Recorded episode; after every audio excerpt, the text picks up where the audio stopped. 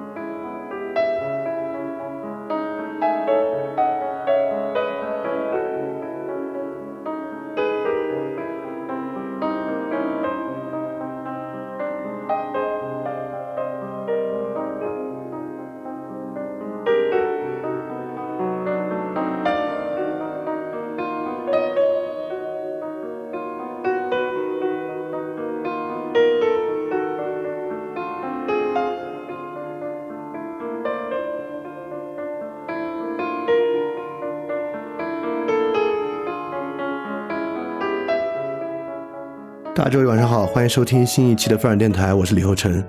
那今天呢，是我们这个系列的第十九期，也是整个翻店的第一百零三期。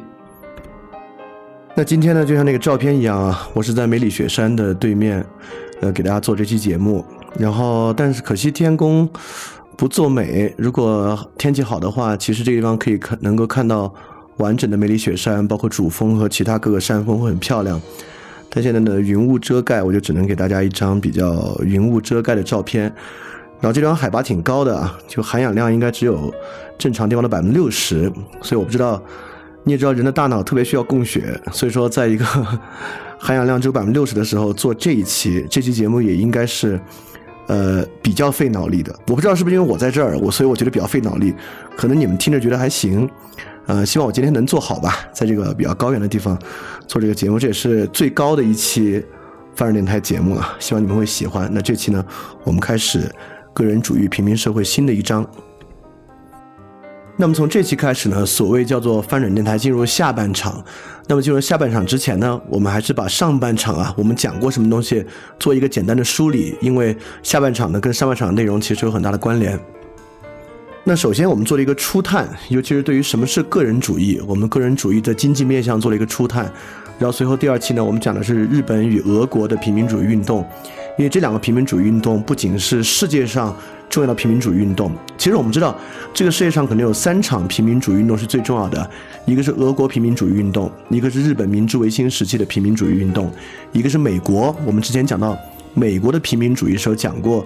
美国当时杰克逊总统所引发的这个民粹主义运动，可能是三场最重要的。所以，我们最开始先大概破了一下题，就这个个人主义、平民主义到底意味着什么。然后，其次很重要的一部分呢，我们做这个个人个体心灵挑战，在各个不同时代是什么样的？因为今天我们面临一种非常特殊的挑战，但每个人身处其中呢，可能觉得很自然啊，可能觉得人类历来就是如此。所以说，我们也打开了一个比较不一样的视角。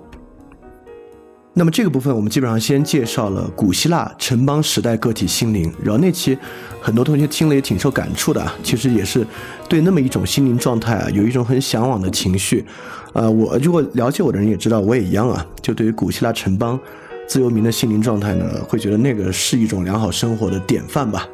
那之后呢，我们做了自述文本，奥勒留、奥古斯丁、卢梭、陀思妥耶夫斯基，通过人写自己，尤其是写自己心灵状态的文本，来看了一下，可能有一些什么样不一样的变化过程。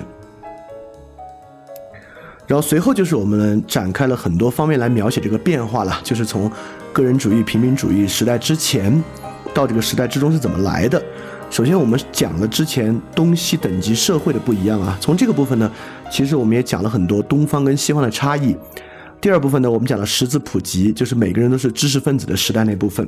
然后之后呢，我们着重开始讲英国，讲黑死病对于欧洲，尤其是英国的变化。然后随后是贸易与中产主义啊，然后最后。我们落到了一个比较抽象的东西啊，就自然观念的变化。自然观念变化，尤其是自然观念变化的第二期啊，很多同学觉得很受启发。我也觉得那期讲的不错。然后那期的内容呢，在今天也很重要，因为今天我们讲技术嘛，在这个年代讲技术不可能不讲科学，讲科学呢就不可能不涉及我们对自然理解的变化。所以说这个，如果你听过那期呢，今天理解起来也会方便一些。然后呢，我们大概讲了啊，就个人主义平民社会其实有很强烈的内在矛盾，他们基本上是以对手关系出现的。我们当时举的例子呢，就是美国的民主党与共和党，确实，一个是共和党，典型的个人主义党；第二个是民主党，典型的平民主义党。这两个党派在发展的过程中呢，有什么样的变化？尤其是今天的共和党，Trump 其实提了特别多民粹主义的方针，那么奥巴马上台的时候呢，也提了很多个人主义市场经济的方针。这两个明明是针锋相对的主义是怎么样合到一起的？那而且合到一起啊，我们把它描绘描绘成一个劣化的过程是什么样的？也在这一期说了。所以这个呢，我们确实从方方面面，从之前啊，从历史啊等等来探索了整个这个时代是怎么来的。那随后的部分就是之前的一章啊，我们管它叫个人主义与平民主义社会必然的政治与经济制度。我们讲了就业。与政府如何做一个企业的角色出现，然后之后我们讲了，在这个经济条件之下，可能最关键的两个经济制度，一个是货币制度，一个是贸易制度对于世界的影响。随后就是上一期了，我们讲这个行政化世界的降临，就是政治态势如何从政治呢劣化为行政。所以整个来讲，我们用了好多劣化的词汇在里边啊。当然，对于今天这个年代呢，是持以批判的观点为主的。啊，我相信整个啊，其实这个。系列真的很长啊，到现在为止已经已经做完了有十八期了。过去从来没有做过这么长的，也是做个大工程。希望这个大工程呢，能够给大家带来一些大的收获。那么之前啊，最基础的东西我们都说完了。随后呢，我们进入下半场。所谓下半场呢，就是这个个人主义、平民主义的社会。其实说到这儿啊，我们很多方面呢有一些大框架的了解了。但在大框架之下，我们需要很多细节的了解。这个社会到底是什么样的一个世界？在这个世界里面生活的人，从各个角度去看，他是什么样的人？这个问题变得很关键。所以整个下半场呢，就是要把这个东西把这个东西掰碎了说细。因为我觉得只有说细了，细到大家的日常生活经验之中，这个东西呢，可能才会呃焕发出最大的价值吧。所以整个下半场呢，还有这么一些内容。今天开始啊，我们进入第六章，讲技术社会，就是我们作为一个以技术主导的社会，它有什么样的特征。然后第七章我们讲教育，就这个时代的教育是什么样的。相信这个大家都很关心啊，因为很多人还在接受教育。呃，因为听范儿电台节目的人年龄也不是特别大，很多人离开学校呢也没有特别久。啊，第八章呢，我们讲新愚蠢，大概呢就是说知识观念和概念的崇拜。然后第九章呢，讲这个整个，其实这是海德格尔讲的，技术的世界是个图像化的世界，在图像化的世界之后呢，整个第九章展示出核心的呢，就是这个社会整体出现的集体表达、景观社会和后真相时代的一些特征。那第十个章节呢，我们讲的就是全面平庸，就是平民主义社会一个很重要的一个内涵——平庸化。这个平庸化是什么样的？这个是我们要去探讨的。第十一章多元主义、相对主义。当然，呃，我这周可能会写篇文章，就专门讲，呃，多元主义的时代其实已经结束了。我们今天从二零一八年、一九年啊，可以正式作为多元主义结束的时代来看待。这个大家可以到时候我肯定会发到群里。那第十二章呢，我们讲的是个人与平民的心灵，就是这是最后一章，我们落到这个落脚点上啊。从整个我们总结一下，个人主义与平民主义时代人的心灵是什么样的？他遭遇什么困境？又可能有什么救赎呢？所以说很快，今天呢，我们就从技术社会开始第六章的内容。今天的社会是一个强烈的以技术主导的社会啊，这个东西大家并不陌生，每个人呢都会有特别特别直观的体验。正如我们现在正在进行的这场知识分享呢，其中也是有很多技术勾连起来的。就是因为你泡在技术里的时间太长啊，对于技术的反思呢，其实越是困难。所以整个这一期呢，我们就会梳理出一个视角，在这个视角之中来看待到底我们怎么看技术。技术这部分呢，大概会分成上下两期，用两期来完成这一章。首先这一期呢，我们从一个相对还不那么深的角度，当然这是我个人的视角啊，是我自己梳理出来的一个视角。然后从这个视角呢，我们先对技术世界做一个总结。当然这个总结呢，与之前节目里面我们一直在讲的很多东西有很连贯的关系。所以如果如果你听饭店听的比较多呢，今天的东西那种通感是比较强的，也能够帮助你回去理解很多前面的内容。那么，整个技术社会的下一期呢，讲到技术社会，怎么可能不讲我最爱的海德格尔呢？所以，海德海德格尔的技术与科学批判是做的最好最好的啊。但是，海德格尔论技术与科学啊的这两篇文章，本身呢，可能又是海德格尔诸文章之中比较难懂的。然后，所以说，整个下一期啊，其实我们就是讲海德格尔的技术批判，也是在上一期的基础基础之上，我们把它更往深推一步。因为说句实话，就现在的我还不具备海德格尔的那种穿透力。所以说也挺好的。如果呃如果没有上一期这样直接讲海德格尔的话，可能会太晦涩。但结合上一期，我们已经就我带大家往前走一节，然后我再请出老海来带带着我们一起往下再走一节。那我们对技术的了解呢就会很深很深。而对于技术有很深刻的了解非常重要，因为整个下半场啊，不如说就是以技术贯穿贯穿的。如果我们在描绘这个世界是什么样的话，这个世界后面的一切东西，那种新的愚蠢，我们的面临的那种教育、后景观的时代等等等等的一切，都是建立在技术的基础之上的。所以说，技术呢，其实也也是整个下半节的支点。因此，对于整个理解个人主义与平民社会的下半场，如果对技术有深刻理解，会非常非常大的帮助。好，我们现在就废话不多说，马上开始我们今天的内容，就是我对于技术社会。的一个分析。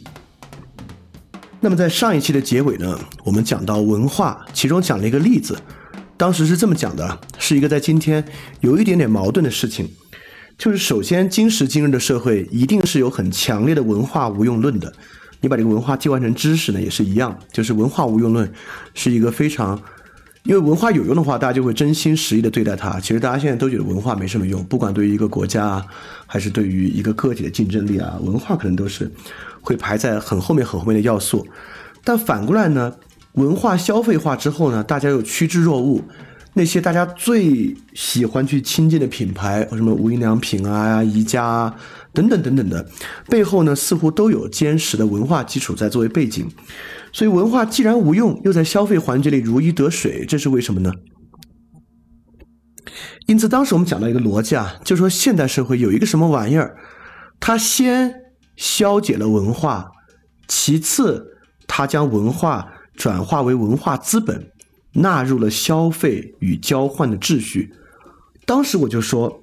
这个东西是技术带来的，技术社会消解了文化，导致文化无用，又将文化转化为文化资本，纳入了消费与交换的秩序。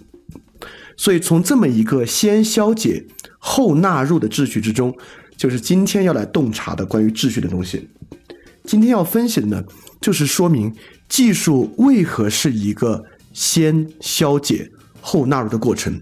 它用什么东西来实现的消解，又靠什么东西实现了纳入，就是这么一个过程。这么说起来呢，可能还是云里雾里，所以我们一点点抽丝剥茧来分析它。当然，我们最开始也讲了，在今天谈到技术，不可能不谈到科学，因为可以说技术呢是科学本身的一个产物，或者说到今天，技术最受到科学的影响，因为其实我们知道，技术并不是一个新鲜的玩意儿。整个人类的历史啊，不如说就是一个技术的历史。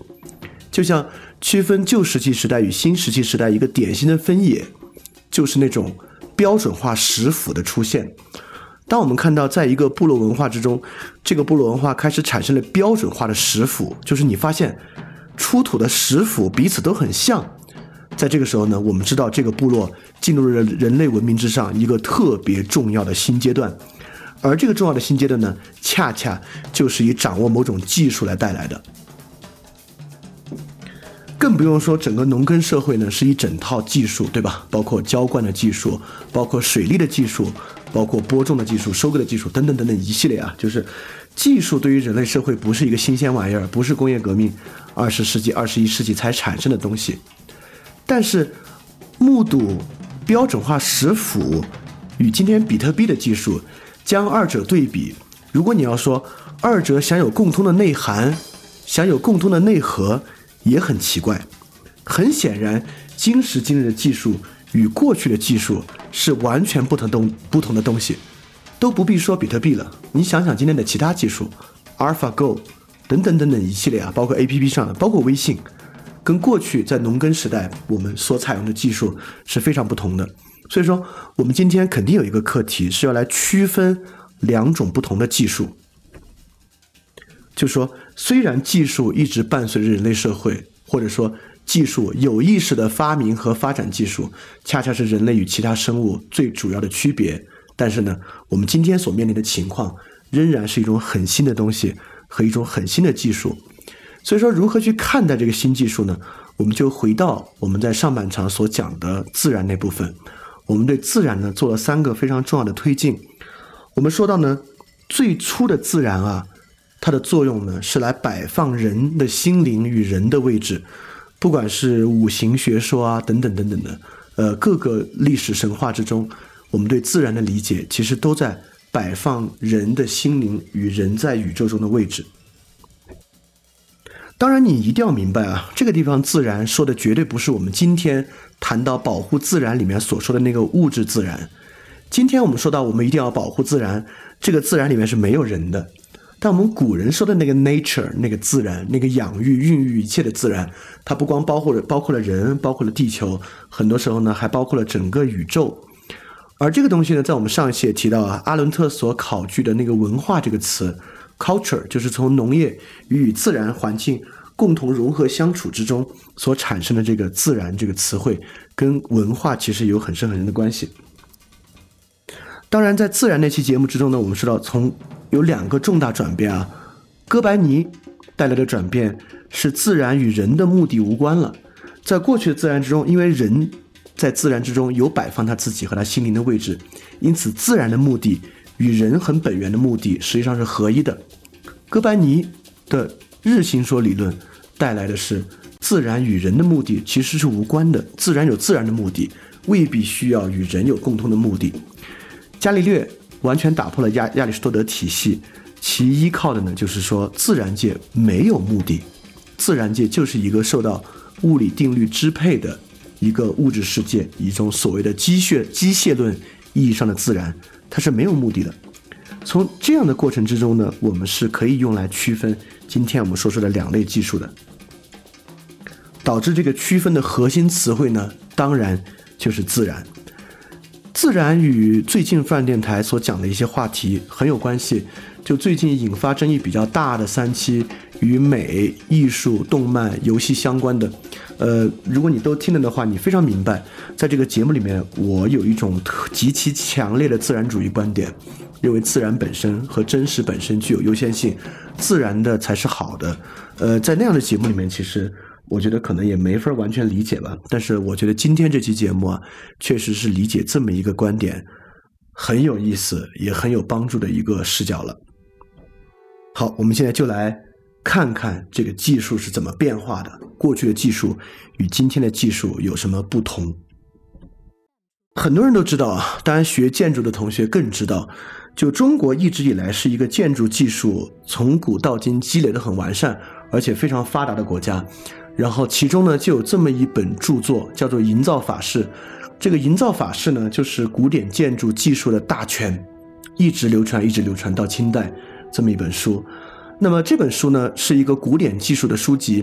从这个古典技术之中，我们就要来发现古典技术与今天技术有什么区别。《营造法式》的第一章就第一个讲的建筑就是宫，它是讲宫阙，宫阙之宫。然后第二章讲阙，我摘了。营造法式宫的前面三句，也就是说，营造法式这个书啊，就是讲我们应该怎么来造宫殿之宫的，他是这么说的。这里面第一句引了《易经》系辞：“上古穴居而野处，后世圣人易之以公事，上冻下雨，以待风雨。”他第二句呢引了诗：“坐于楚宫，魁之以日，坐于处室。”他第三句呢引了礼：“如有一亩之功，还诸之事。”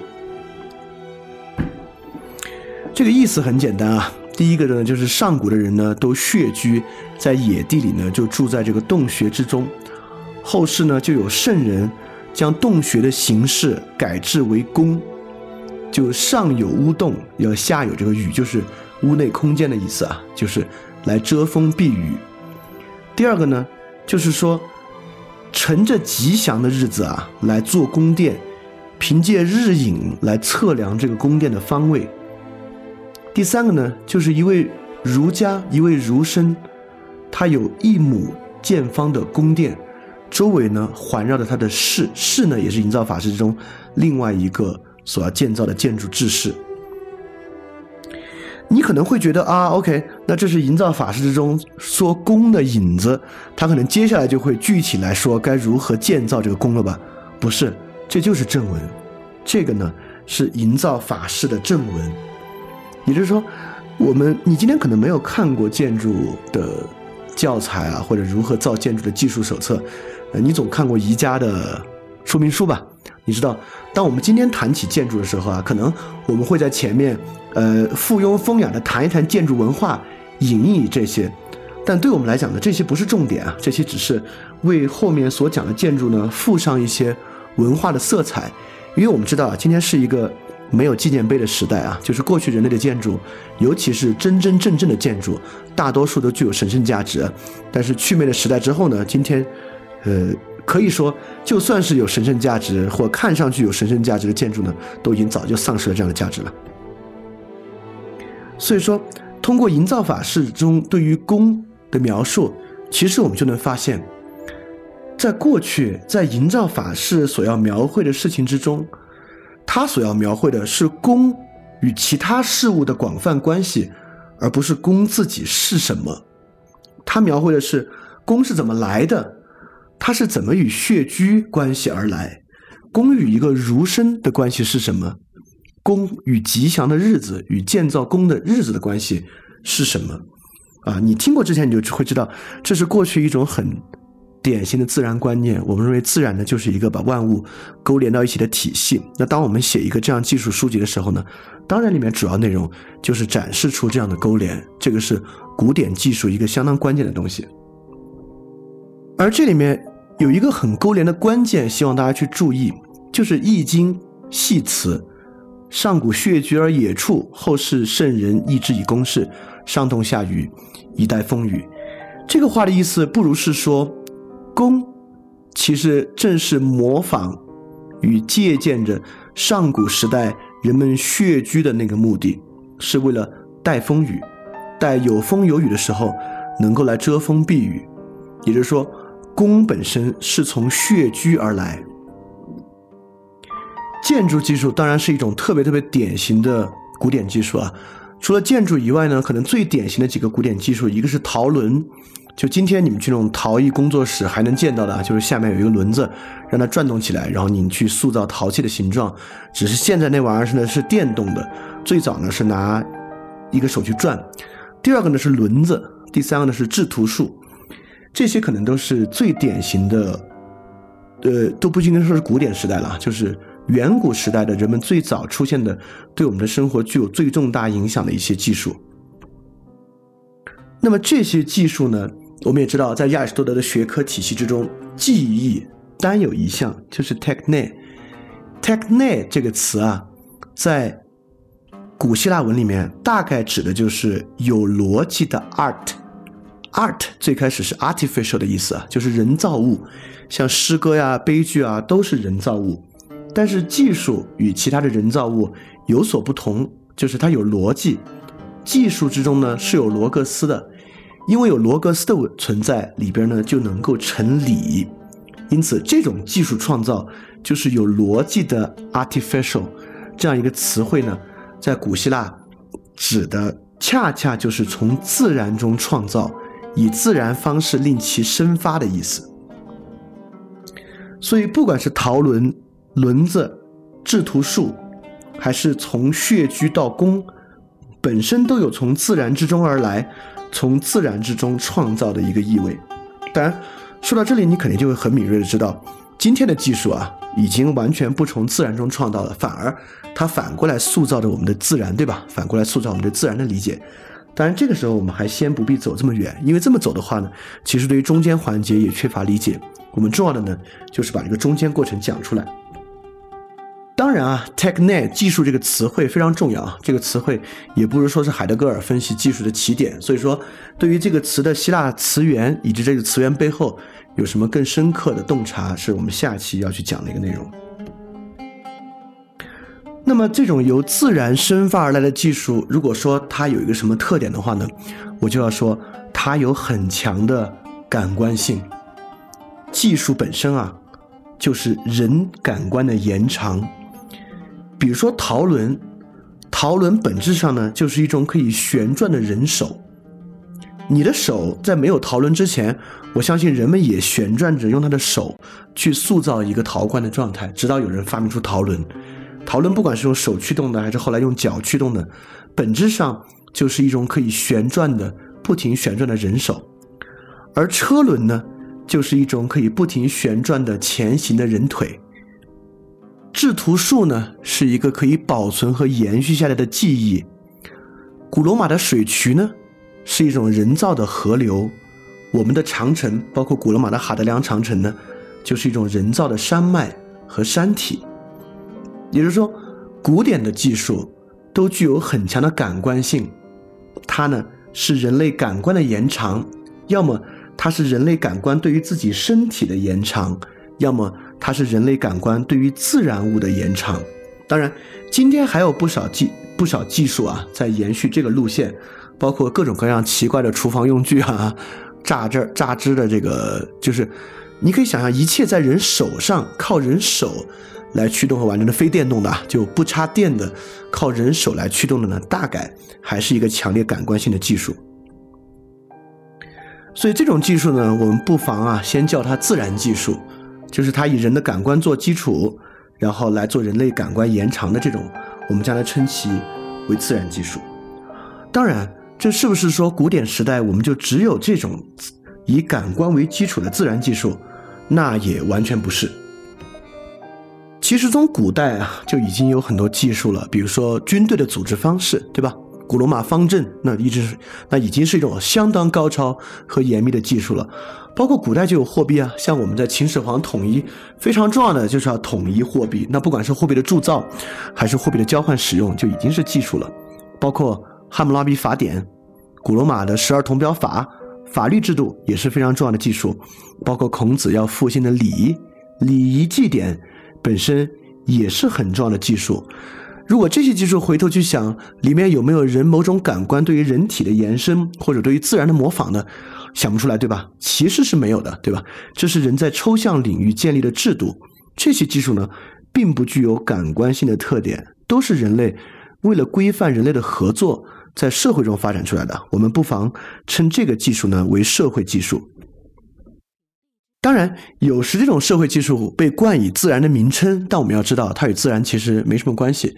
就比如说中国古典军事技术啊，就有各种阵法，有的阵法呢就以自然名字冠名，比如说大雁阵。大概呢，指的就是一种三角形的中间突出的一种阵型。但我们知道，它除了形状像大雁，与大雁的自然生发没关系啊。大雁并不是一个攻击性非常非常强的大雁，长成那样呢，也不是为了犀利的进攻冲锋。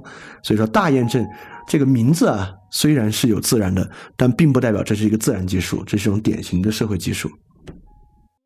那么就很关键了。如果到这里我们说 OK，这样的社会技术。今天我们的社会上，我们也知道啊，我们有更多的社会技术，微信，包括钉钉，更是一个社会技术。企业的 KPI、平衡积分卡，都是典型的社会技术。那么那个时候的社会技术和今天的社会技术有没有不同呢？因为如果我们说没有不同的话，我们可能就遗漏了中间最关键、最关键的差异。而通过社会技术的转变，有时候事实上比自然技术的转变更能让我们看出古典和现代是两种多么不同的技术。也就是说，古典的社会技术虽然没有自然的来源，但其实也有很强烈的感性来源。也就是说，它虽然不与五感带来的衍生感官相关，但确实呢，也与人的某种直觉大有关系。比如说，古罗马的军事制度，我们都知道啊，很重要的就是百夫长、千夫长制度。他将所有军事士兵啊分为百人一组百人队，百人队呢设百夫长，十个百夫长的百人队构成一个千人队，千人队呢设千夫长。那中中国古典啊，就有从春秋时期就有井田制，大概呢就是九乘九的方格，一百步、三百步、九百步为线，画为一个井字，形成这么一个方格。我们也知道。很多东西呢，都是跟阴阳五行理论相关的啊。我们的很多社会技术都是以五作分。也就是说，虽然它不来源于五种感官的衍生感官和自然物，但是呢，都是基于非常重要的数字直觉。比如说，不管东方西方啊，都是跟数字的整数大有关系。以及与他们对自然的抽象理解相关。四元素说，我们知道在中世纪演发出很多四个这个四个那个。那在我们这边呢，很多技技术呢，也就是以五相关的技术。因此，虽然没有五感做底层，也共享了一种与自然相关的可感的底层。所以说，如果再抽象一步呢，自然技术与社会技术在古典时代其实共享了一种可感的底层的。这个可感呢，就是勾连在那种古典的自然观念之中，那种万物融合都能够在一个自然秩序之下被纳入理解的自然观念。这里我们举一个特别典型的例子，你立即就可以看出古典社会技术和现代社会技术最大的区别。我们就用古罗马军队的百夫长、千夫长、百人队、千人队来作比，你看看今天的军队是如何组织起来的，你就了解了。大家其实大概知道啊，一个军事组织呢是以班、排、连、营、旅、团，大概大概是这样的一个接续上来的。这个接续过去呢，其实也是相当的以这个数字的整数或者以一种呃比较自然的数字秩序往上的。但是如果你对军事有稍微多一点的了解啊，你就知道今天全球第一军事强国美国。它的军事组织、军事组织这么一种非常重要的社会技术，已经完完全全跟这样的东西一点关系没有了。事实上，由一定的整数人构成的班、排、连、旅、营这样的制度呢，还是有点像古典那种可感制度的。这种制度在美军啊，一直延续到二战末期，五十年代，美国还在采用这种可感的连队制度作为管理。但是今天，尤其进入二十一世纪之后。美军的管理制度已经完完全全不是这样的。美军现在采取一种叫做 C two 的管理制度。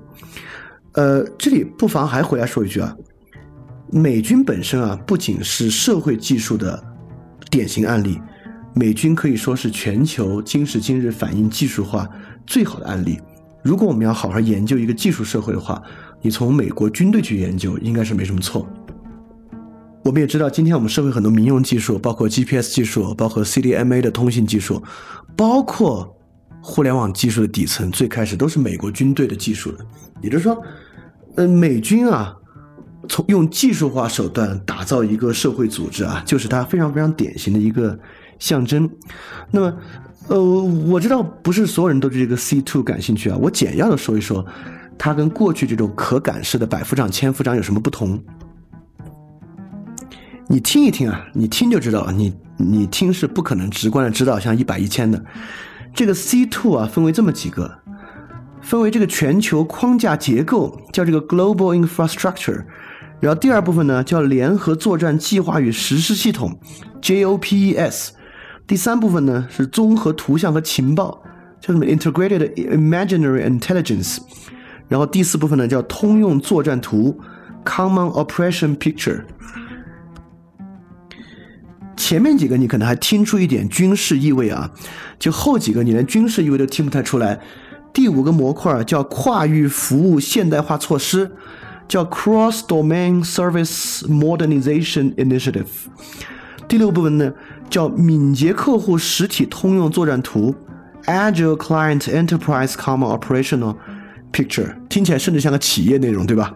叫卡 Agile Client Enterprise Common Operational，最后一个呢叫联合指挥控制通用用户界面 Joint Command and Control Common User Interface。所有这些词汇都更像是一个互联网企业，而不像是一个军队。当然，它本身高度的互联网化，我们也说了，互联网是一个诞生于美军的一个技术。你听过之前复杂那两期，你就知道啊，这套系统啊，其实建立在二战后期维纳系统论基础之上所衍生出来的东西。而系统论就是人对世界的一个高度二次抽象，是高度不可感的。这里面要的是什么呢？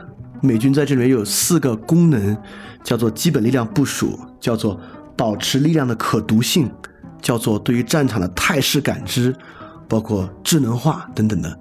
就是现在所有这套东西，跟过去的军事组织啊，已经完全不同了。其中可能有两个地方是最不同的。第一个呢，过去百夫长、千夫长是一个高度固定的组织结构，而今天这套系统论。它核心的 philosophy 就是要不断维持可变，不断维持一个信息循环系统，导致它能够适应战场不断的变化。这个我们在夏令营节目叫系统思维那期其实也讲过一点。第二个呢，就是它是一种强烈的从分区域的各个兵团、各个团有各个团的能力，各个营有各个能力，到核心权力的能力，它就是要把一切权力放到一个中央的。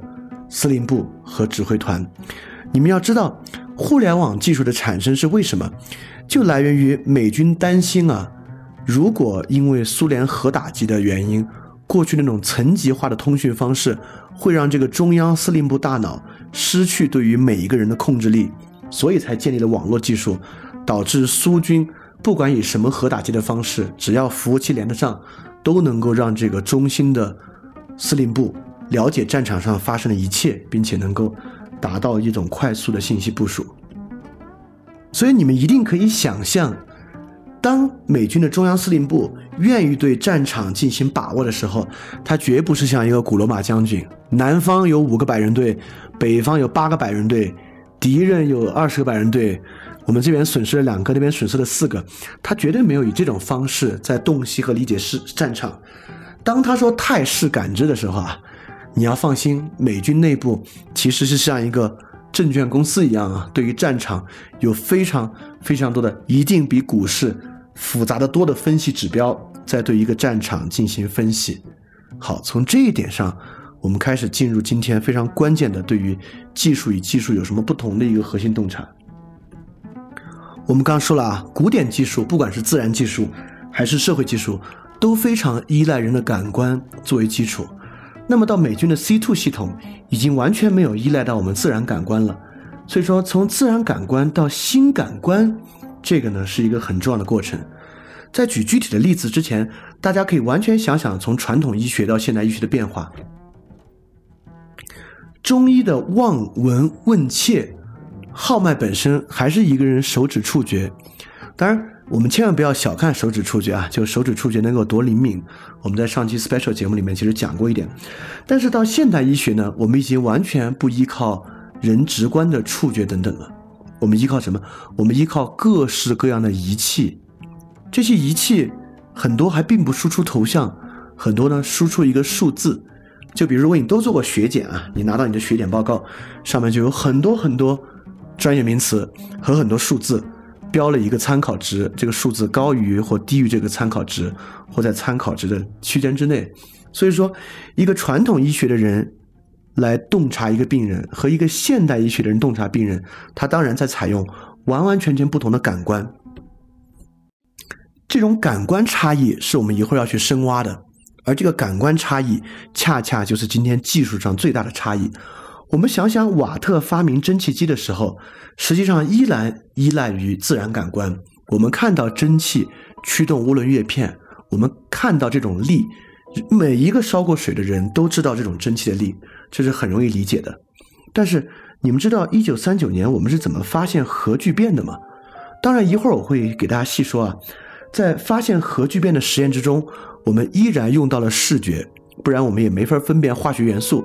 但是，我们这里用到视觉啊，太间接，太间接了。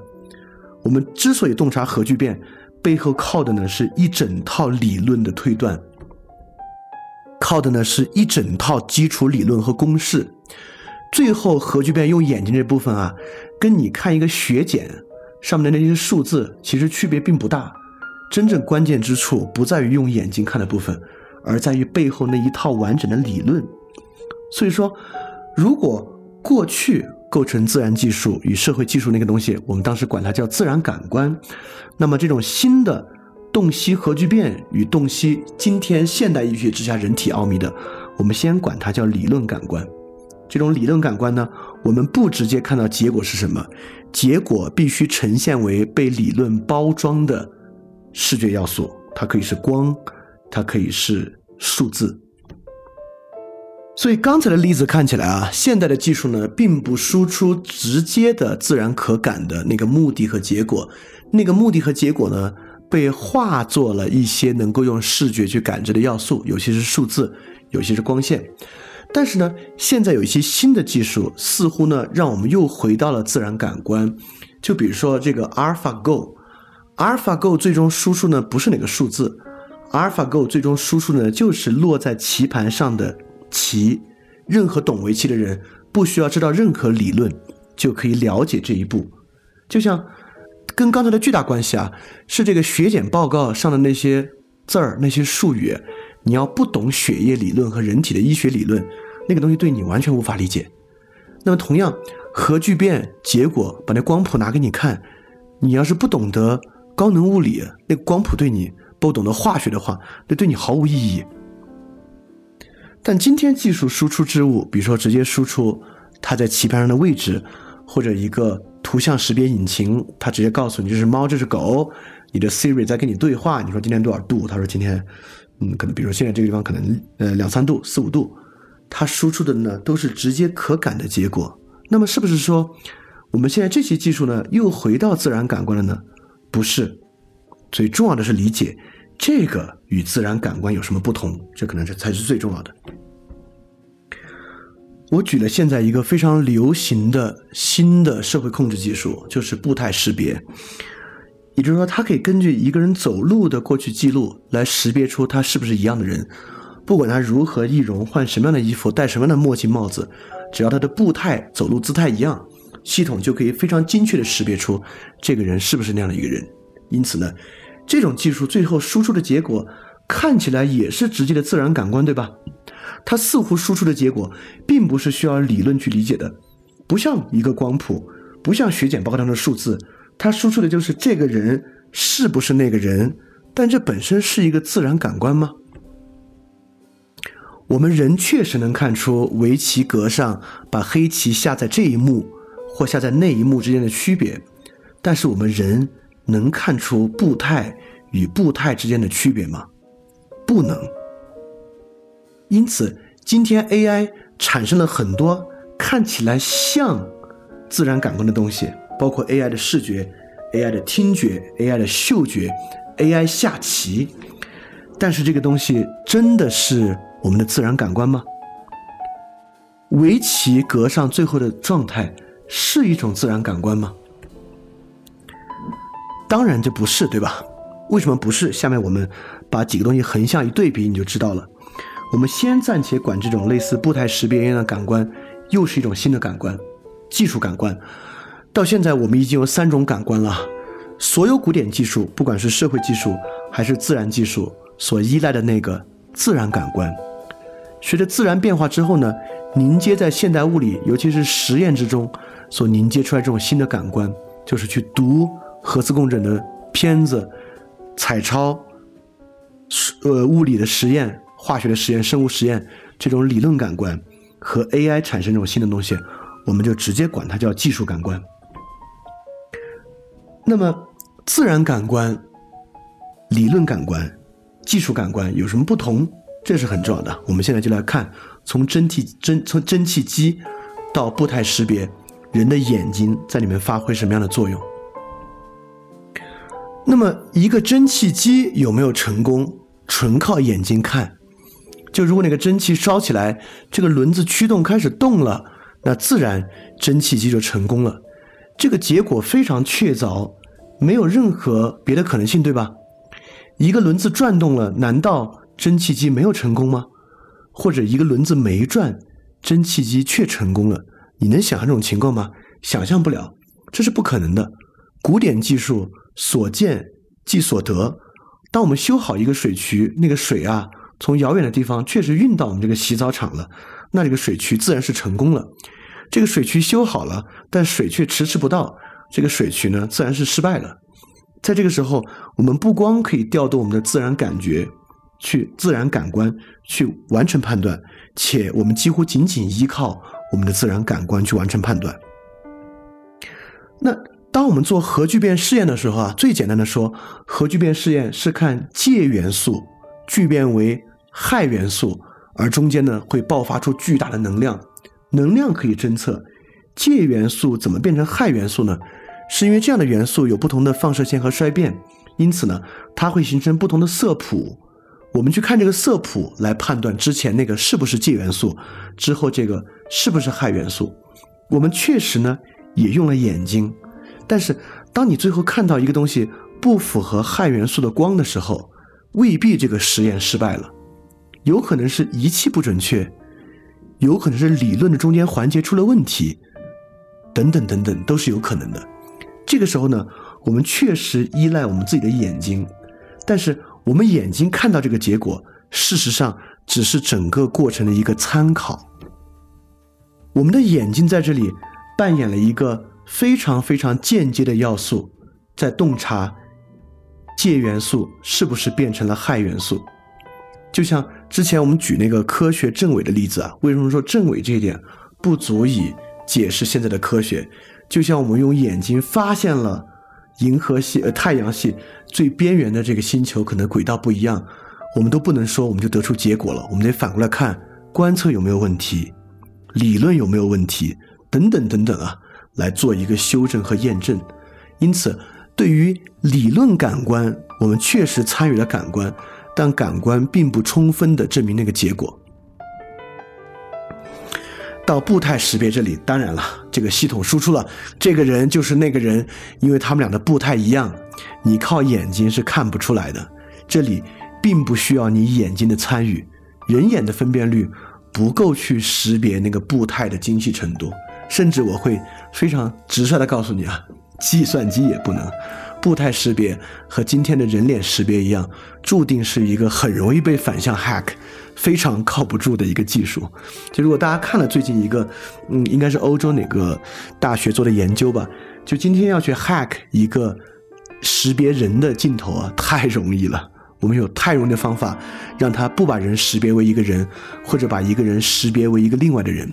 啊，这个东西太容易了，所以这种技术它已经完全不靠人的感官了。但是呢，如果你想啊，你是一个警察局，你们警察局呢就部署了这样的系统。现在这个步态识别的机器告诉你，这个人就是那个逃犯，你去不去追？你当然去追。你追了之后发现认错人了，你必须在追了之后发现认错人，这个时候呢采用感官。而认错人这步啊，不需要任何技术，你只要能认出谁是你妈，谁是你爸，你就能认出这个人是不是照片上那个人。所以说，从蒸汽机到核聚变，到步态识别，是从完整的使用于依赖人的眼睛，到部分的依赖人的眼睛做参考，到完全排除人的眼睛的过程。所以，自然感官作为基础的技术。就是那种完全依赖人的感官的技术，而理论感官呢，就是指那种部分使用人的感官的技术，而进化到技术感官呢，就是完全不使用人的感官的技术。所以，当今天的技术发展推进到脱离感官技术这一步的时候，实际上技术已经成为了完全独立的领域。在古典技术的年代，技术并不是独立的。那个时候，我们可以说，整个世界是由自然。人本身和社会构成的，而当时的自然技术呢，就在自然之中；社会技术呢，就在社会之中。这里的技术都由人本身和人的感官接受与判断。在这个时候，技术呢还是自然的一部分或社会的一部分。但到今天，我们可以说技术已经完全是一个独立的领域。今天一个世界可以分为自然、人本身、社会和技术，其中包括理论感官的技术和技术感官的技术。而今天我们的自然技术啊和管理型的社会技术，包括企业里面的 KPI 啊、政府管理啊等等的，几乎都是理论感官的技术，它最后变为其他人所不可识别的指标。而今天建立在互联网技术之上，构成我们新社会的这些自动化技术，基本上都是技术感官的技术。所以说，在这个之外呢，已经完全不由人的自然感官来操控和接受了。在这个情况之下呢，它与自然与社会本身也失去了关系，成为了一个完全独立的领域。所以从这里面我们可以看出，今天技术与过去古典技术确实完全不同，不同在它完它使用了完全不同的人的感官。以及到最后，它带来一个结果，就是它成为了今天世界的一个单独独立的部分，就是技术。那技术的独立性会带来什么结果呢？这自然是接下来要立即去回答的一点。首先，我们从现在很火的一个概念——后人类概念说起啊。现在这个人很火，大家就在想象，不管是各种技术、生物技术、基因改造的技术，我们人类可能要进入一种所谓的后人类时代。技术将与人体发生融合，因此可能能从中产生新的感官，能够产生新的感受。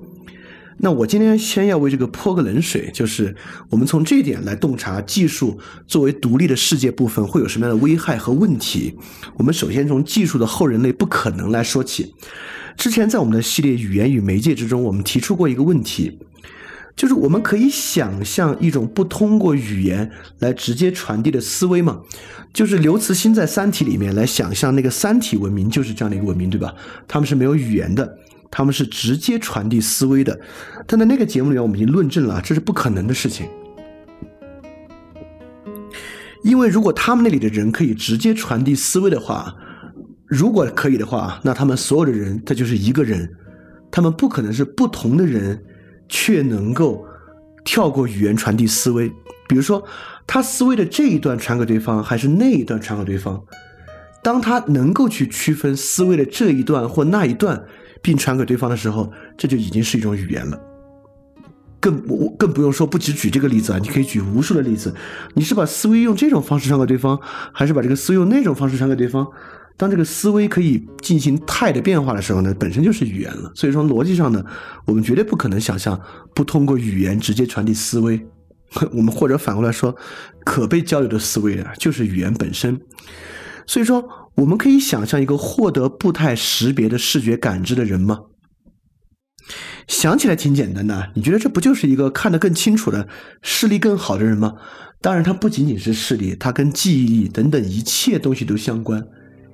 我们可以，我们可以去这么去设想，但实际上一个人是完全不可能通过步态去识别此人与彼人的。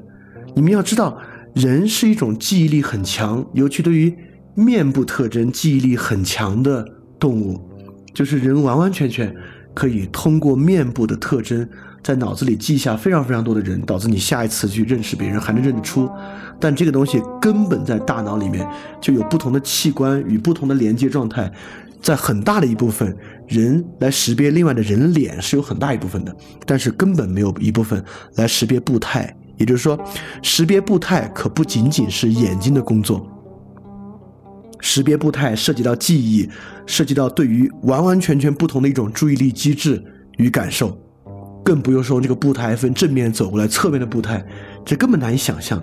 所以说，就像我们不能想象不通过语言直接传递思维一样，我们完全不能想象什么样的东西叫做我拥有了识别步态识别的能力。也就是说，技术感官其实具有一种本质，这种本质呢，就是不可理解。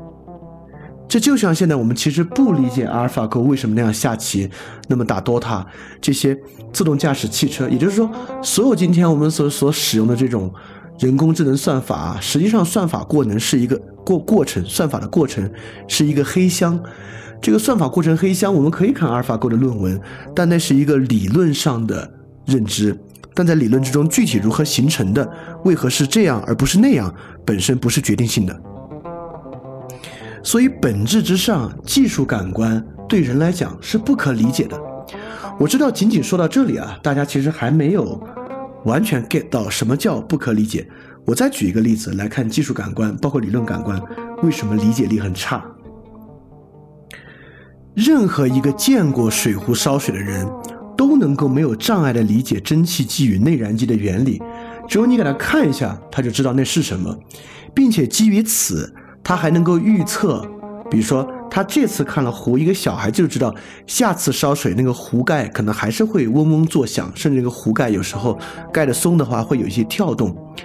而这种预测对他来讲精确性非常高。当他用这个壶烧过一次水，这个壶每次烧水都会这样动，他是很明白的。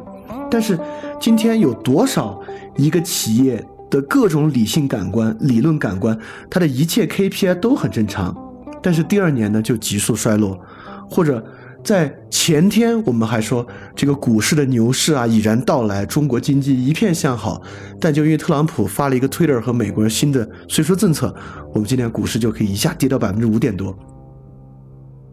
蒸汽机我们可以特别有把握的预测，但理论系统 AlphaGo、自动驾驶汽车我们不能有把握的预测，他们经常会出现各式各样的问题。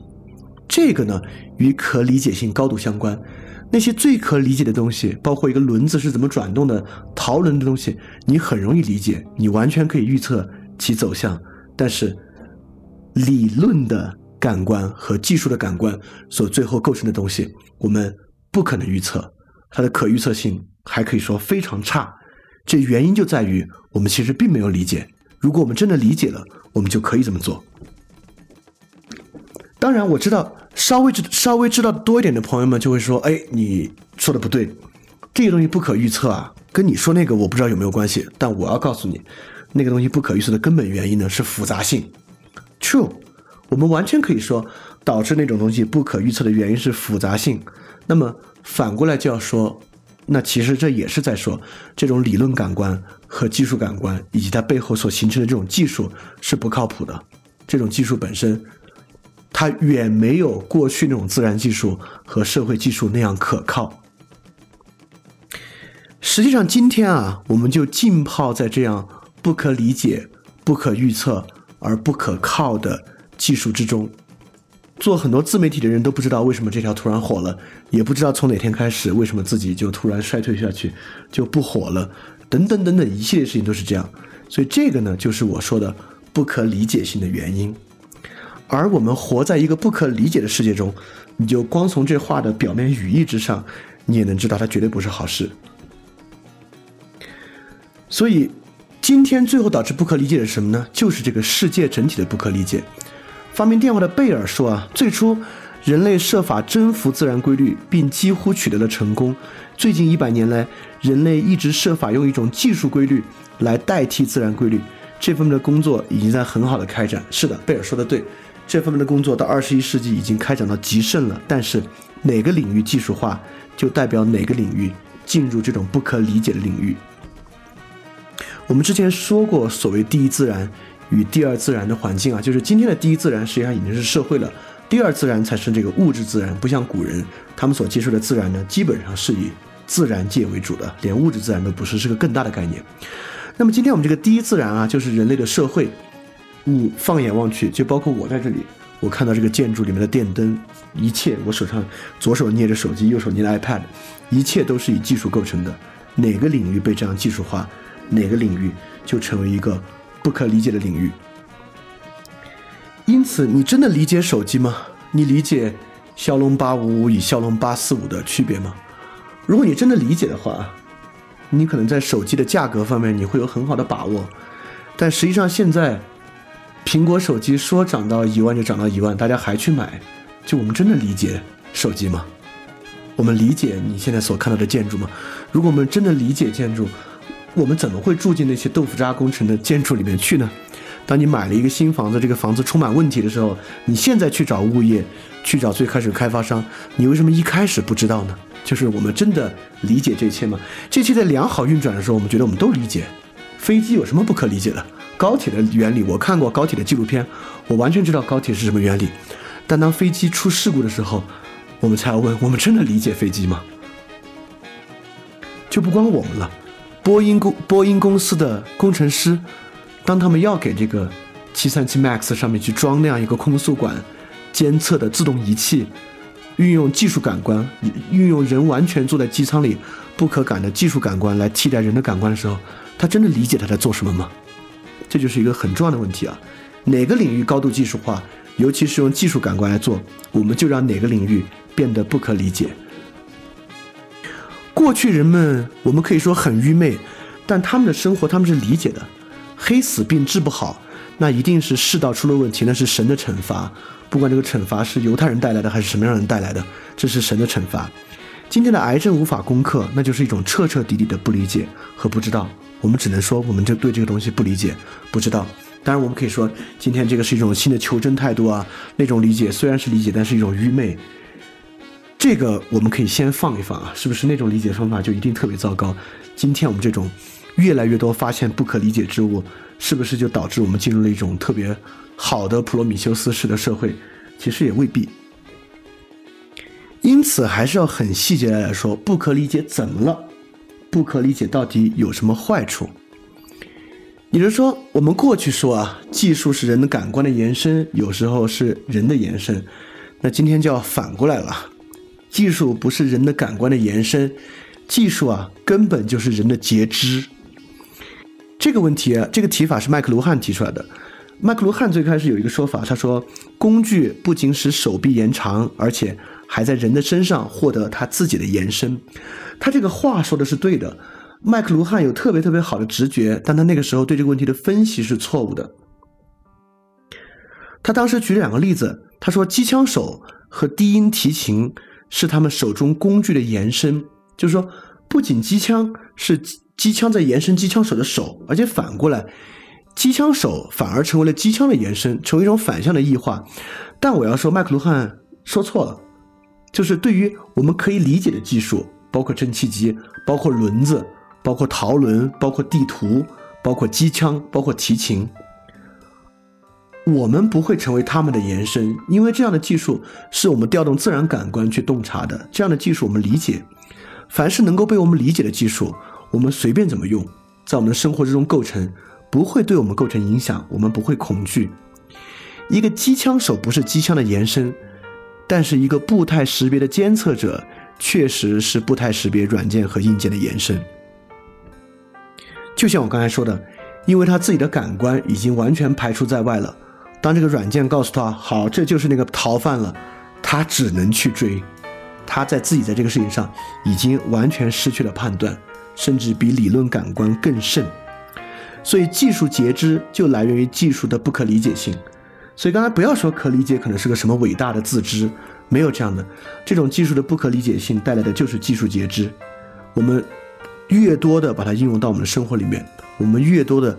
就去否定自己的感官，让自己的感官失效，这个东西呢，形同于截肢。所以说到这里啊，这种技术与古典技术已经完全相反了。古典技术是人的延伸，今天的技术呢是人的截肢。那么我们就可以回到最开始那个问题啊：文化无用论是怎么来的？因为过去文化，尤其是凝结在艺术作品上的文化。给予人的都是一个直观的感官感受，或者这个直观的感官感受上增添的反思。我们知道文化是怎么形成反思的，但我我们也知道，对于文化的反思啊，不是科学性的。如果用我们以前的说法呢，它是阐释性的。这种阐释性的呢，给人的都是感官感感受或感官感受的反思。但我们也知道，今天正是由于我们泡在这么一个无法理解的东西这世界之中，今天这个世界里面。如果一个东西无法给予理论感官和技术感官，它就没有用。中医是一个极其黄金的例子，就有多少人在穴位按摩之下缓解他的病情，吃中药缓解他的病情，这种缓解都是人类直接的感官感受，但就是因为中医缺乏理论感官与技术感官，而现代医学充满了理论感官与技术感官，在这个情况之下。中医就可以被看作一个特别愚昧而无用的东西。通过中医与西医的例子，我们就能知道今天的人是多么抛弃他们的感官感受，而仅仅去关注他的理论感受和技术的感受。所以这个东西呢，技术如何导致一种无用论，如何进行瓦解，如何消解一个事物，就是这样来的。技术消解一切无法提供理论感官与技术感官，仅仅能够提供自然感官的东西。而且基于自然感官的反思，技术一样是否定的。比如说文化，比如说哲学，比如说艺术。所以说，技术异化包含了二重否定，它既否定人的感官，也否定人的反思。只有一种最特殊的反思可以逃离它，就是有科学理论的理论反思。其他的一切反思在技术社会都被抛弃。所以说，我们可以说，在这种双重否定，既否定感官。也否定反思的社会之中，这既是对人的异化，也会带来社会的浅薄。所以，这样一个不可理解的社会，必然是一个否定人的社会，也必然是一个特别浅薄的社会。而文化成为文化资本意味着什么呢？就意味着我们构建出一种新的来理解文化的技术感官。比如说，今天一个艺人，他到底东西好不好，可能不在于他的作品好不好，作品带给我们的感官感受不重要了，而是作品在社交媒体上所构建的技术感官最重要。比如蔡徐坤，他的转发量、他的评论数、他的赞数，是他好不好的一个重要指标，而不是他的作品真的好不好。但在这里，你肯定会说啊，这个作品真的好不好？公说公有理，婆说婆有理。我们有一个标准，用这个互动数。来看出它好不好，难道不是一好事儿吗？啊，这当然不是一好事儿。你去看看 YouTube 上播放量最大的视频和那些 MV 都是什么样的东西啊？你就知道，通过这种技术感官筛选出来的东西啊，往往都是最垃圾的东西。所以说，技术过程呢，就是这么一个用新感官来替代自然感官的过程。而回到我们的大主题——个人主义平民主义。理论感官其实非常非常的强化个人主义，不仅如此，它还强化身份政治。为什么理论感官会强化个人主义呢？我可以给大家举个很简单的例子啊，在文革的早期，毛是非常迷信民间的技术革命的，他甚至让中科院编写了一个小册子，就是看过去世界的技术推动，其实都是由非专业人士来推动的。哎，他当时的直觉感觉是对的。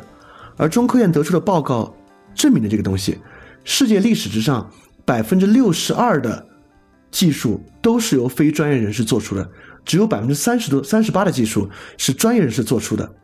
这用今天我的这个洞察可以完美的解释，是因为过去的技术依赖于自然感官的，但是到了二十世纪后半叶，新的技术已经再不是依赖于自然感官的技术了。在那个年代，所有的技术革命。都必须在科学范围之内，都必须是依赖于理论感官的技术，所以当时那样的革命呢本身失败了。那么谁是今天拥有理论感官的人？当然就是专家了。你学习高能物理、学习化学，就拥有对于那套仪器的理论感官；你学习医学，就拥有对于医学仪器的理论感官。而且这个感官呢是不可能与其他人分享的。你要与其他人分享，他就得把这个理论从头到尾学一遍。所以说，大家去想，今天的社会分工，事实上呢，就是去获得不同的理论感官。我们透过获得不同理论感官的方式来完成社会分工。所以说，人在社会价值，个体在社会价值的载体就是理论感官。而今天这么一个知识社会，理论感官还反而成为了真的非常强烈的社会价值的载体。比如说程序员群体。所以说，拥有同等理论感官的人呢，形成一个边界特别鲜明的群体。就比如说我刚才举的程序员。所以，一个专业化的分工社会，实际上呢，就是以理论感官作为强烈的基础的。所以，今天有一些看起来其实不那么专业的领域，他们都还要发明理论、发明术语，塑造属于他们圈子的理论感官，来迎合这种个人主义，来迎合这样一个身份政治。所以说，理论感官。构成今天人与人之间巨大的区别。当然，范儿电台的很多节目就是来反对这样的理论感官，希望把这个理论感官重新还原为视觉自然感官的一个尝试。那当然，你你能理解了。技术感官呢，强化平民主义。当然，不仅如此，技术感官呢还强化虚无主义。原因是因为技术感官本身啊，其实是对人感觉的彻底否决。它的否决来自于两方面。第一方面。被变化为技术感官的指标是谁都认为自己看得懂的，微博的转发数、微博的评论数、微博的点赞数，谁都懂。GDP 的指标和 GDP 的构成，谁都能够很容易的明白。一个最大的专家对于微博赞数的多少和你也并不形成很大的差异。在这方面，人与人感觉的敏锐程度是不重要的。而反过来，技术仪器和设备的感知能力又是所有人都遥不可及的。比如说，莫扎特其实是个音乐天才，其中有一部分呢，就是莫扎特的听感非常的惊人，他对于音准的判断和音高的判断非常惊人。但放到今天，即便是莫扎特这样的天才，与我们所发明出来的仪器相比啊，他对于声音和音频的判断力，那简直可能是不及万分之一的。因此，这其实也很大程度上是今天艺术消失的原因，因为人与人之间感触力的区别已经不再重要了。今天，感触力的区别只留下了一个，就是震惊。这就是本雅明所说的啊，灵韵消失的时代，我们最后能感触的只有震惊。这个震惊在弗洛伊德的超越维勒原则之中，对震惊有这么一个判断。他说，人脑意识的保护层遭受破坏，外界巨大的能量就会突破它进入无意识领域，破坏了在其中自身运行的特殊能量转换形式。如果人对此毫无思想准备，就会陷入震惊。所以，通过弗洛伊德的分析，我们其实已经理解震惊的来源是什么了。震惊恰恰来源于不可理解。而所有那些声称自己可理解的，在过去我有所准备的感受，包括艺术的感受啊等等的，都在技术感官的时代变得不再重要，被技术以两个方式消解掉。所以说，有准备的感受不值一提。今天能够分享的感受，全是大家整齐划一、统一的技术感官。甚至今天技术感官在消解掉理论感官。比如说 AI 诊断、AI 自动读片，其实本质上在消解医生的理论感官，某种程度上会让医生的理论感官变得不那么重要。包括当阿尔法 Go 可以那样打 DOTA，其实人类打 DOTA 这事儿可能就变得不那么重要了。所以说，不管是技术感官还是理论感官，都是非人化的，是 dehumanized 的。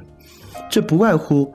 不怪啊，这个二十世纪著名的科学史家萨顿说：“单靠科学，即使我们的科学比现在再发达一百倍，我们也并不能让生活变得更加美好。”正是如此，我们会发现，科学衍生出来这两种新的感官与在它之上的技术，就这种理论的感官与技术的感官，都是从根本上否定人的感官。在这个情况之下，我们怎么可能有一个好的生活呢？这样的感官最后塑造出来，必然是我们之前说过，是一个无世界的、无自然的，也是一个无人的环境。通过这里，你就可以理解福柯在《词与物》的最后讲到那个海滩上的一张人脸，慢慢被潮水抹去，一个人消失的时代的到来。而人消失时代的到来，如果要用技术的方式去理解的话，就是我们今天讲的这种技术感官与这样的一个理论感官，本质上是非人的。而你也可以理解，在我之前节目里面所宣扬的那种自然至上的那个自然，绝对不是物质自然，而是融合性的，能够存在人的感受和心灵位置的自然。那种自然主义的想法，为什么不是一个听上去特别老土、特别保守主义的想法，而是一个特别重要的想法？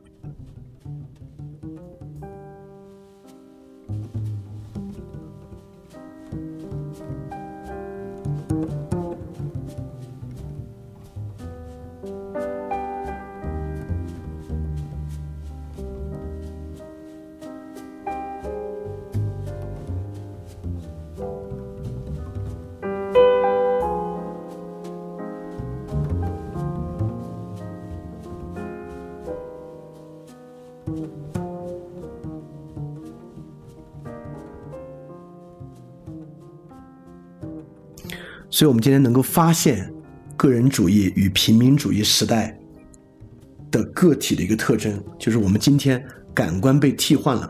被替换之后呢，尤其随着人工智能时代的全面到来，我们都成为了一种技术人。你不得不赞扬啊，尼采之伟大。尼采早已经预言了技术人的到来，在他的一本叫做《大政治笔记》的一个笔记书里面，尼采有对于这个所谓的大政治有这么两句话。大政治想把生理学变成所有其他问题的主宰，他想创造一种权力，强大的足以把人类培育为整体和更高级者，以毫不留情的冷酷面对生命的退化和寄生虫，面对腐败、毒化、诽谤、毁灭的东西，而且在生命的毁灭中看到一种更高心灵种类的标志。这说的不就是今天这种对于感官的更新吗？对于所谓利用技术感官后人类时代的到来，但我们刚才说的已经不存在了。但今天呢，政治确实是走向这么一种目标。这个大政治，它不控制人的其他的，它愿意去改变和控制的呢，就是人的生理学。而尼采当然是不是去拥抱这样大政治啊？尼采认为我们需要另外一种东西。创造一种对生命的袒护，强大到足以胜任大政治。这种大政治使生理学变成所有其他问题的主宰。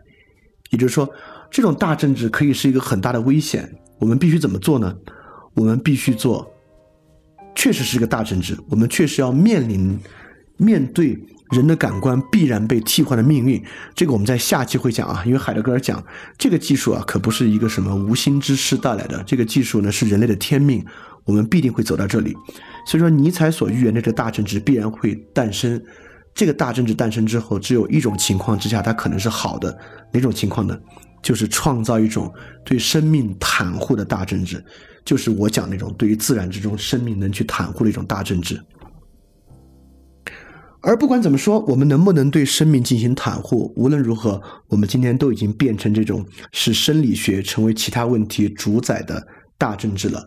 而今天所有的技术人呢，恰恰就是被这种大政治掌控的人。这种大政治能够掌控上什到什么地步？我们上期节目已经讲过全能主义政府了，你就能够知道这种大政治会掌控到什么地步了。而这个大政治如何掌控？怎么掌控的呢？哎，接下来我就会举一个点。这个点呢，你会很意外，但你听完之后呢，会发现这个点非常有启发。就是今天的技术人和大政治，实质上是在治安和警察的管理之下的，对吧？我们知道啊，治安和警察都是合制汉语，是日本那会儿翻译西方词汇翻译过来的，在翻译过程中完完全全丢掉了它最初的意思。而我们现在回到最初词源来看，这个东西与治安与警察有什么关系？大家有没有注意到 police 这个英文词 p o l i c e 和 politic 非常像 p o l i t i c，它们都都共享了 p o l i 的词根，所以 police 这个词和 politics 这个词先天有非常非常近的关系，它绝不像中文的警察和政治这两个词那么远，这两个东西其实关系非常近，在它的古希腊词源之上，它仅仅是词根的变化，它就是。Politic Politeia 和 Politicok 的区别，前面都是 citizen，就是公民那个词。Polite，一个呢是表性质的词根，就是政治。因此，什么是政治呢？就是研究公民的性质的这门学科。而 p o l i t e s i a 后面的那个 cia 呢，就是表状态的名词词根，也就是治安呢，就是研究公民状态的词汇。这两个很近。一个研究性质，一个研究状态。性质和状态有什么不同？性质指的是公民那种永恒的不变的东西，而状态关注公民持续变化的那个东西。所以，政治与治安其实就是两个区别：政治研究永恒善，治安研究如何维系一个短暂的状态。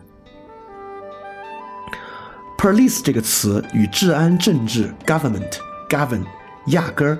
就是一个词汇，因此，技术人作为被全面生理控制的人，就是被治安这种行政方式，而非政治所覆盖的。从这一点，其实也连通了我们对上一期节目的认识啊，就是从政治走到行政社会，从政治社会走到行政社会，本身也能够找到今天所讲的技术的脉络。所以说，在这样一个治安社会，最主要的呢，就是行政技术，而非政治的技术。治安的真正目标不是公共善，而是人本身，就是尼采所讲这个大政治。他要控制的就是人的生理，他要来控制的和想去做的呢，就是要创立这种新的感官，从自然感官剥离出来，来建立这种新的理论感官和技术感官。治安技术与政治的技术非常不同，比如说政治的技术，议会、论辩。等等等等的，没有哪个政治技术基本上可以通过远程完成的。它需要调动人的，就是当面用你的感官去做的。比如说法律的技术、大陪审团的技术、大陪审团的技术里面可能接受了很多技术感官的部分，但最后实际依赖的就是人一个人他自己对于感觉的感受的判断，对吧？但今天的治安社会完全不是这样。治安社会本身也是一套严密的技术，它有这么几个核心：第一。治安技术一种积极的技术，就是教育，这是我们 Chapter Seven 会会非常重要去讲的。它有一种消极的技术，就是救助。它有管理生产的技术，生产与商业。它有领地的技术，就是它既要做公司的划分，公共的和私人的划分，也要做公共的管理。而这种治安技术早就是一个专业领域与科学了。而且我们都知道啊，现代社会的治安和治理技术是由德国人发明的，而在德国之中呢，尤其就是哥廷根大学，就是将治安 （police） 变成一个学科进行研究。在欧洲政治史之中啊，其实哥廷根大学都特别特别重要。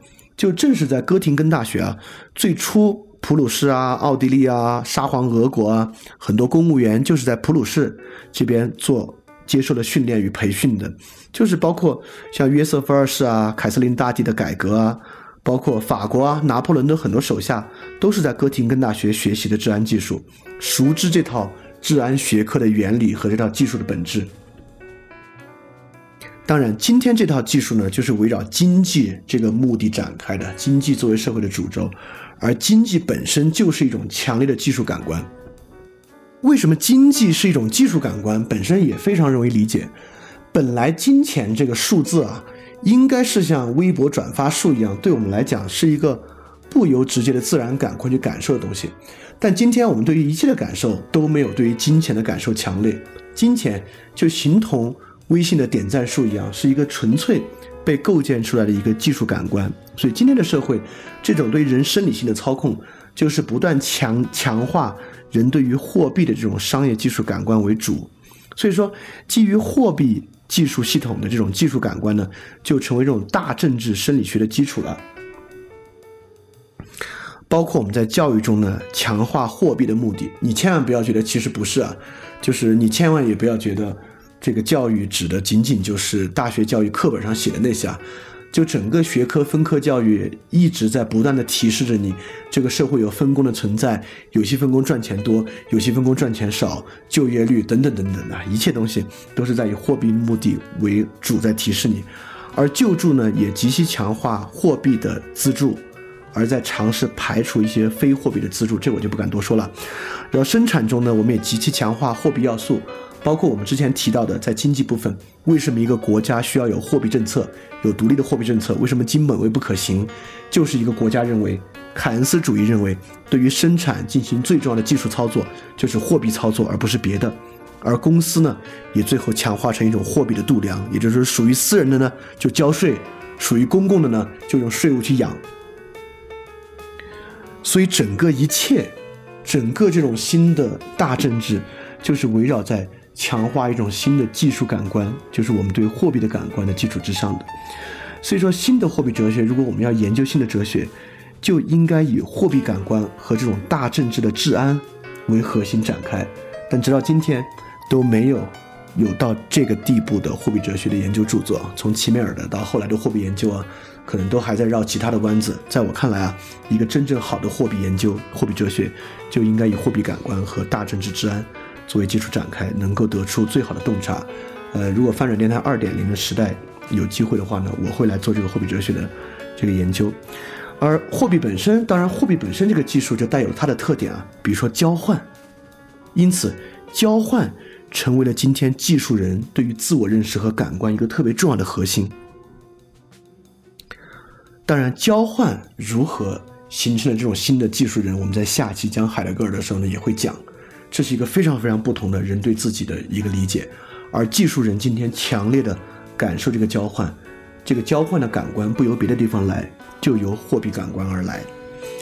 而今天啊，其实我们会发现，理论感官都要向货币的这个技术感官让位。今天一切的理论、学术研究等等的，也被纳入到这个治安技术这个大政治的生理学基础之下去做。我们尝试啊，或者说所有国家，尤其是美国这样的国家，已经成功的让这个学术界对这个货币感官俯首称臣。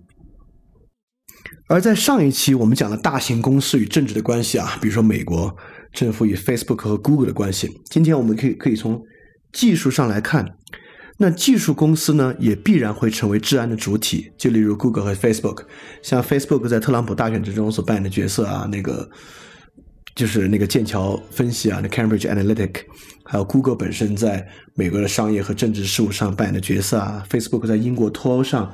所扮演的角色啊，等等等等的，都是特别重要的一个要素。所以说，在今天这样的技术社会，技术公司不得不成为这种大政治的治安主体，而这些呢，正是技术感官的基础设施。对于我们的环境啊，就是大家更熟悉的环境来讲，比如说，今天什么社会事务是重要的？我们已经丧失了直接的感官，我们的感官呢，就是微博热门话题榜上的东西是重要的。一个微信文章好不好，我们丧失了直接的感官。我们的感觉呢，就是文章的阅读数越高的越好。朋友圈热烈转发的一定是今天最重要的事情，而专家的言行是我们这个时代可能最容易相信的东西。包括有很多东西在技术之下呢，也能够保持不可见。所以说，当这个治安主体要塑造一种技术感官的时候，它必须严格的依赖技术公司来完成。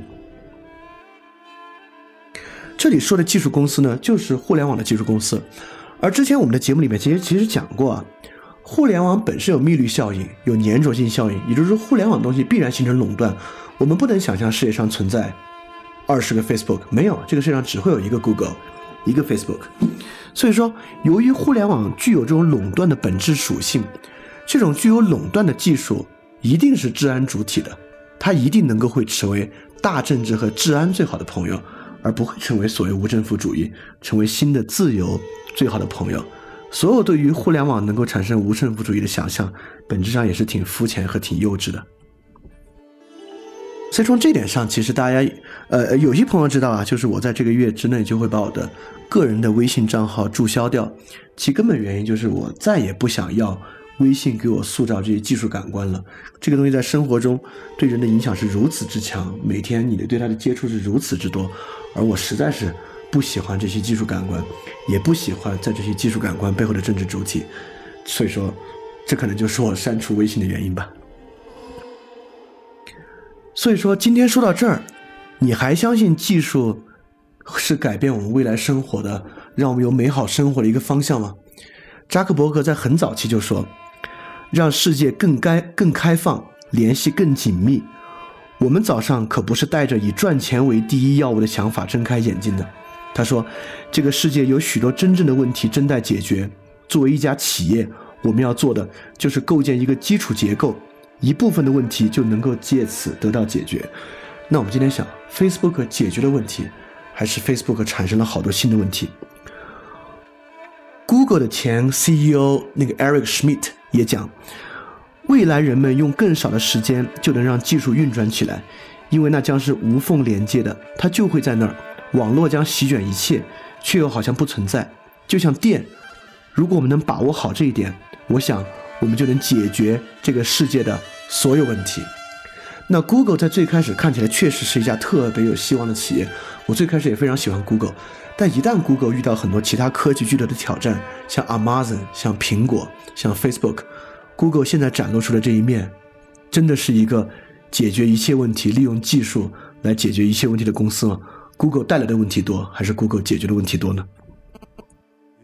更不用说国内这些企业，不管是阿里巴巴、百度，还是今日头条，连抖音都在宣扬他们用技术可以解决这个社会的问题，为这个社会带来美好，就是。所有这些公司，他们带来的问题多，还是他们解决的问题多？所以技术真的可以帮助我们解决问题吗？这里有一句谚语很值得我们每个人去感受。这个谚语很有意思，他说：“在手拿锤子的人眼里，一切都像是钉子。”这话说的非常有趣。但对于技术呢，又说的入木三分。这句谚语最好的阐释，我想就是我今天所讲的技术感官。手拿锤子就像是这种技术感官，在这个技术感官的左右之下，世界上的一切都是你可以解决的问题。但实际上，我要说，技术的问题恰在于此。所有想用技术解决问题的人，技术都会蒙蔽他对于问题的真正感受，在他眼里，一切都是钉子，而不是真正需要钉的东西。他认为一切东西都需要钉，并且用这个钉子和锤子去钉一切的东西。但并不解决任何问题。医学技术有解决真正感受健康的问题吗？还是医学技术实际上要解决基于仪器的症状消除的问题？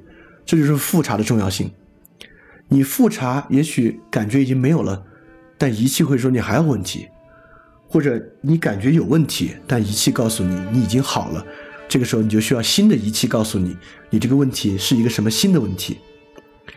Facebook 有感受人类社交的问题吗？不，Facebook 只想解决连接和在线数量的问题。摩拜真的感受交通的问题吗？摩拜只感受自行车投放和使用增长的问题，因此才会有红包车这样荒唐的东西。它促使你去骑一个离你远一点的车，它根本不要解决交通的问题。它要解决的就是自行车低廉投放和使用增长的问题。马云真的关心天下没有难做的生意的问题吧？今今天你在淘宝上买的东西，你买的衣服，你买的鞋，过去在商场里买不到吗？淘宝让中国做衣服的企业增加了还是减少了呢？淘宝难道不是在全国各个领域出现了很多垄断型的企业吗？在山东。垄断做睡衣的企业的村儿，垄断做袜子的村，在义乌垄断全世界打火机的企业，难道阿里巴巴的生意不是靠垄断大企业服务费的增长来实现吗？所以，他真的要解决天下生意难不难做的问题，还是他要解决基于他的平台、基于粘着性效应和互联网必然垄断，去增加几个新的垄断企业，好来交纳高额的服务费呢？就连我自己做的想借，曾经一段时间，真的关心人与人借用的问题吗？还是我为了融资在关心物品数据增长的问题呢？也就是说，所有声称能用技术解决问题的人，真的能感受到真的问题是啥吗？他们脑子里第一位的是让他们的技术像病毒一样扩散开来，还是想去解决一个真的问题，用技术感官来主导真的可以感受和解决生活的问题吗？我相信这期节目结束之后，你会非常明确的知道，当然是不可能的。所以说，作为个人主义与平民主义时代这种第一特征啊，就这种技术人，他们到底该何去何从呢？好，这就是我们下一期节目要讲的。我们下期从海德格尔对于技术和科学的批判引入，把这个问题推向一个更深的方面去理解，然后从中来看看技术人和技术时代有没有可能得到一点点的救赎。哦，好，希望我在这个高海拔的地方，现在我脑子的供氧情况，把这个问题讲明白了。我觉得好像还讲的挺明白的。那现在来看看群里的同学有没有什么问题要问？好吧，一直没人提问，我想最好不要是我今天没讲清楚啊。我觉得如果一直没人提问呢，要么是我今天讲的太清楚了，啊，就是大家提都没什么问题了，讲的太明白了，没什么可问的；要么可能是我今天讲的太不明白了，给大家讲糊涂了。就希望不要是后者啊！非常感谢你收听本节目。如果希望每周一加入微信群，跟我们一起学习、提出问题、看到每次分享的 keynote，可以微信添加“想借 Joy Share”，想借的拼音 x i n g j i e，Joy Share j o y s h a r e，并说“牛津通识读本”，就可以被我们拉入群中，每周一起学习了。欢迎你来！嘿，你是不是也听了不少我们的节目呢？如果你跟我们一样，觉得这个节目还不错，可能也挺重要。如果能让更多人听到，虽然可能效果不大，也可能会让这个社会变得好一点点吧。所以说，呃，干脆去转发一下好吗？让更多人可能听到这个节目，我们来试试它会产生什么样的效果吧。谢谢你的转发。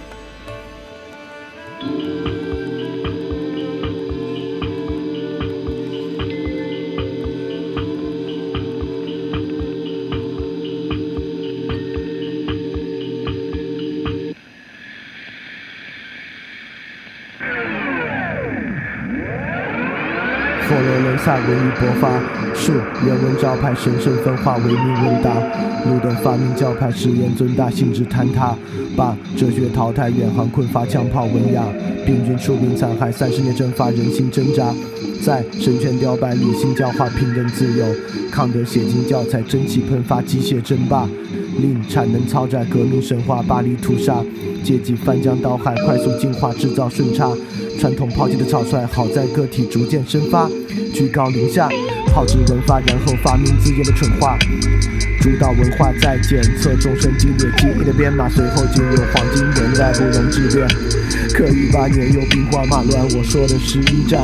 一百年后还未学会理性计算，怎么办？一再降低底线，去欺骗制限，并行计算。公理与道德在深度学习，下面可以两全。奈何情绪总不听使唤，失眠疑团，深度思辨和试验和平还是判决死缓。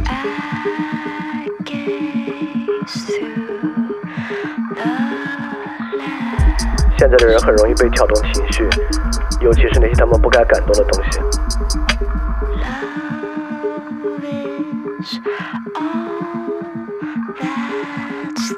可那些真正重要的东西呢？其实他们也毫不在意。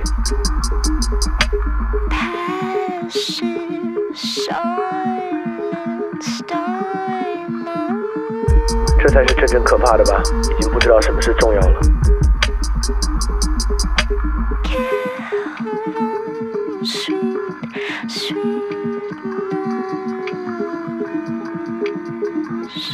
Thank you.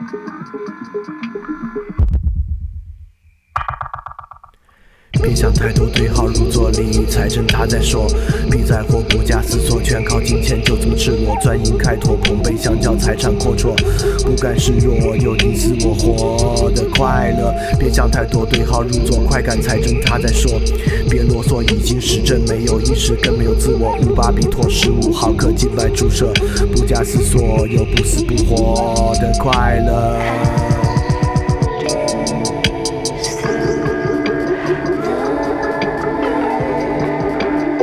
尔说的是真的，也许只还有一个神可以来拯救我们。